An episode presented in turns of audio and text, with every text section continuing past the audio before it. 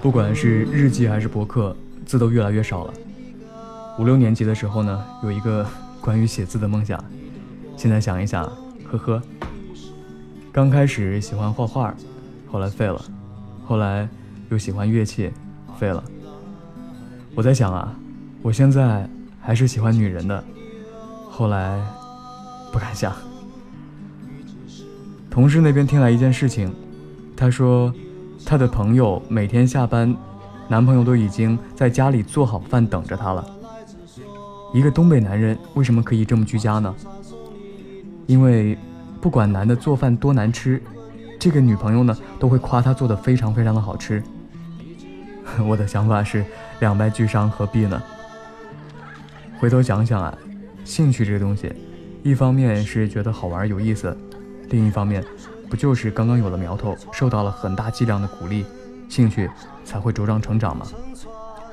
换句话说，兴趣就是在虚荣心的帮助下成长的，而且好像不分年纪。以前外公在的时候，说外婆做什么菜都要夸好吃，不然他明天就罢工了。外婆笑了一笑说：“当然要夸，不然我做的那么辛苦。不过说实话，确实挺好吃的。”上周主任问我说：“还喜欢做点什么别的事情？前期策划还是后期编辑？”我居然心里面猛地往后一退哈，心想我还是更喜欢机器，不管是摄像机还是非编的软件。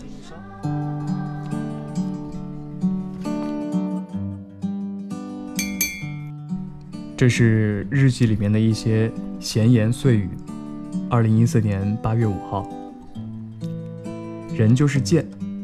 在学校的时候，天天在小区喊没有什么好吃的；在豆瓣台的时候呢，就觉得小区简直是天堂了；在咸水鸭台呢，觉得豆瓣台至少有乡村鸡和食堂。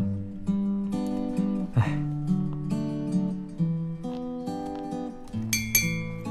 前一段时间看到微博，重庆人说去成都是去避暑，我觉得南京人去重庆应该也是一样的效果吧。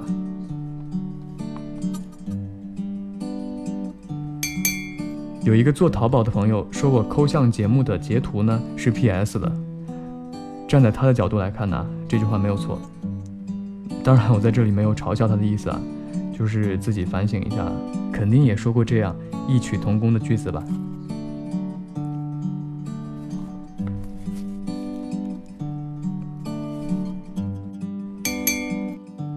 二零一四年八月四号，做这行。从长远一点打算呢，就不应该买蓝色的衣服；再长远一点，绿色也不要。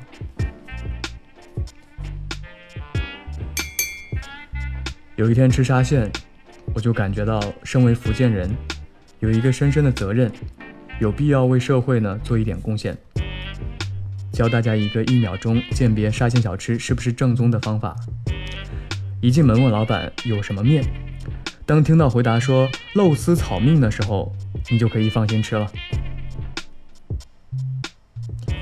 说到这里啊，还有一个关于福建人说话的典型，专门用来检验福建人的。这句话是奶奶说女孩子不要喝太多蒙牛排牛奶。之前走的时候，豆瓣台的同事送了我一本书，是大鹏的自传，在难搞的日子里笑出声来。我心说，我一定会在难笑的日子里搞出声来。